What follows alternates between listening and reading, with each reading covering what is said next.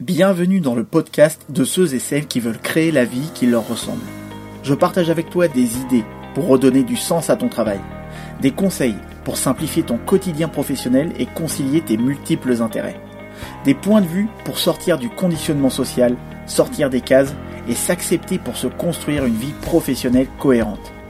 Le podcast est disponible sur toutes les plateformes. Pense à t'abonner pour garder le meilleur. Faire un abandon de poste pour obtenir l'allocation chômage, c'est fini. C'est du moins ce que propose le gouvernement. L'abandon de poste sera maintenant assimilé à une démission. C'est ce qui est adopté par l'Assemblée depuis début octobre 2022. Avant cette date, certains salariés qui souhaitaient bénéficier de l'allocation de retour à l'emploi, l'AR, passaient par l'abandon de poste dans l'espoir de se faire licencier pour faute grave. Pourquoi Démission égale pas de chômage, sauf dans certains cas précis.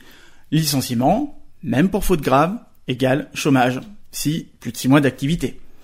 Pourquoi opter pour un abandon de poste Quand un salarié se retrouve face à une demande de rupture conventionnelle refusée, la seule alternative pour quitter l'entreprise tout en obtenant l'allocation était l'abandon de poste. Les salariés faisaient un abandon de poste pour espérer être licenciés rapidement et ainsi percevoir l'arme et certains employeurs proposaient à leurs salariés d'abandonner leur poste pour pouvoir les licencier pour faute grave. C'est ce que je vous avais partagé en 2019 dans ma vidéo Comment faire quand on fait face à une demande de rupture conventionnelle refusée. Je vais y arriver. Ainsi, bah, l'employeur ne versait aucune indemnité aux salariés, mais en contrepartie, le salarié pouvait bénéficier de l'allocation de retour à l'emploi. Je sais, je recommandais une pratique illicite et risquée, mais bon, le risque, ça fait partie de la vie, non? Le gouvernement, dans sa grande hypocrisie, veut enrayer ce phénomène en privant les salariés qui ont abandonné leur poste du droit au chômage.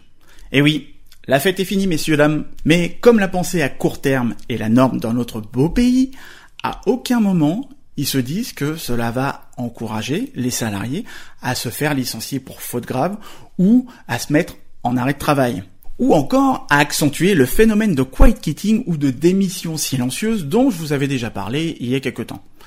C'est une des mesures phares du projet de réforme du chômage adopté dernièrement en première lecture à l'Assemblée. En cas d'adoption définitive du projet de loi, votre employeur sera dispensé de procédure de licenciement et si vous abandonnez votre poste, vous ne toucherez pas vos allocations chômage car vous ne rentrerez plus dans la catégorie des salariés ayant perdu leur travail involontairement. Et par conséquent, vous ne serez plus éligible à l'assurance chômage. Vous pouvez remercier le ministre délégué Carole Grandjean, la ministre déléguée Carole Grandjean, qui s'est dit favorable à cette mesure sur les abandons de poste qu'elle considère comme un phénomène en augmentation constante.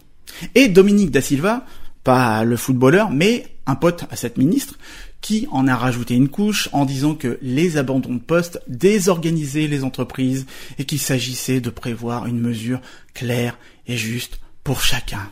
Claire et juste pour chacun. Pour chacun des employeurs. Pas pour les salariés. Non. Vous, en tant que salarié, vous continuerez à souffrir en silence. Ah oui, si un salarié décide d'opter pour l'abandon de poste, qui est tout de même une mesure assez brute, c'est pas parce que c'est une feignasse, mais parce que derrière, il y a toutes les conditions de dysfonctionnement structurel qui sont réunies pour le faire partir. Ce qui va finalement déplacer le problème. Encore une fois, et encore une fois, on stigmatise. Là, on stigmatise l'abandon de poste en mettant sous le tapis la vérité qui se cache derrière une réalité du monde du travail de plus en plus violente. Que voulez-vous? Le déni est un sport national. Faut surtout pas aborder les sujets qui fâchent, on préfère pas savoir. Pas savoir quoi? Bah la souffrance au travail, le mal-être dans les relations employeur-salarié ou plutôt manager-employé et les conditions qui se dégradent. Percevoir l'allocation d'assurance chômage n'est pas le but de l'abandon de poste.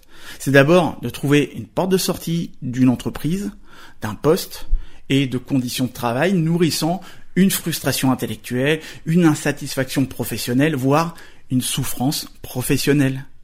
L'abandon de poste était aussi une alternative à l'arrêt maladie en optant pour une mesure radicale, certes, mais qui amenait à une situation financière sécurisante. Cette souffrance au travail arrive à un moment, bah, elle reviendra dans la tête de l'employeur ou du manager, car celle-ci doit s'exprimer, d'une manière ou d'une autre de toute façon.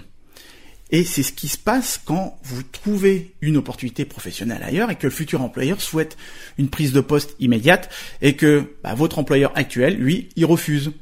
Il refuse une dispense de préavis. De toute manière, le salarié à qui on refuse qu'il s'en aille trouvera d'autres manières d'arrêter le travail. Hein. Ça, ça, ça fait que déplacer le problème.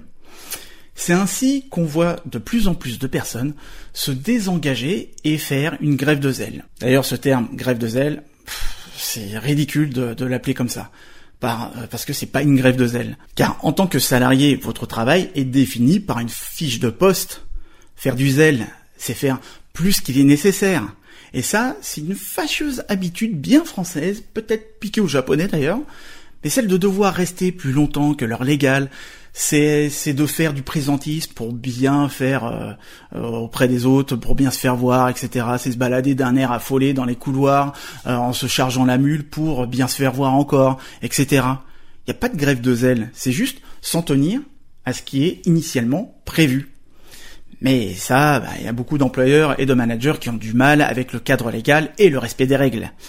Oui, tout comme certains salariés, mais le lien de subordination n'est pas ascendant. Donc, inutile de mettre les deux en comparaison. Bref, je m'écarte, mais tout ça pour dire qu'une telle mesure revient encore une fois à déplacer le problème et à ne pas s'attaquer aux réelles causes. Se rendre volontairement responsable d'une faute grave pour être licencié ou trouver un médecin conciliant pour se mettre en arrêt sur une longue durée, bah ça, ça va être des pratiques qui vont être de plus en plus répandues. Ça va être la nouvelle norme. Et qui va trinquer La sécurité sociale. Enjoy Sinon, il vous restera la démission silencieuse.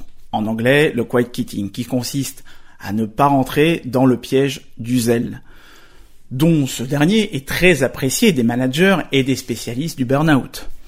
Vous verrez dans les médias, ils associent la plupart du temps le quiet quitting au fait de se rendre au travail sans travailler ou en faisant le minimum. Et la plupart du temps, ils sont tout le temps en train de montrer des jeunes, etc. Ce sont des amalgames et en plus c'est totalement faux. Il ne s'agit pas d'en faire le minimum, il s'agit d'arrêter de faire un travail qui va au-delà de ce pourquoi on est engagé et pour lequel on est rémunéré.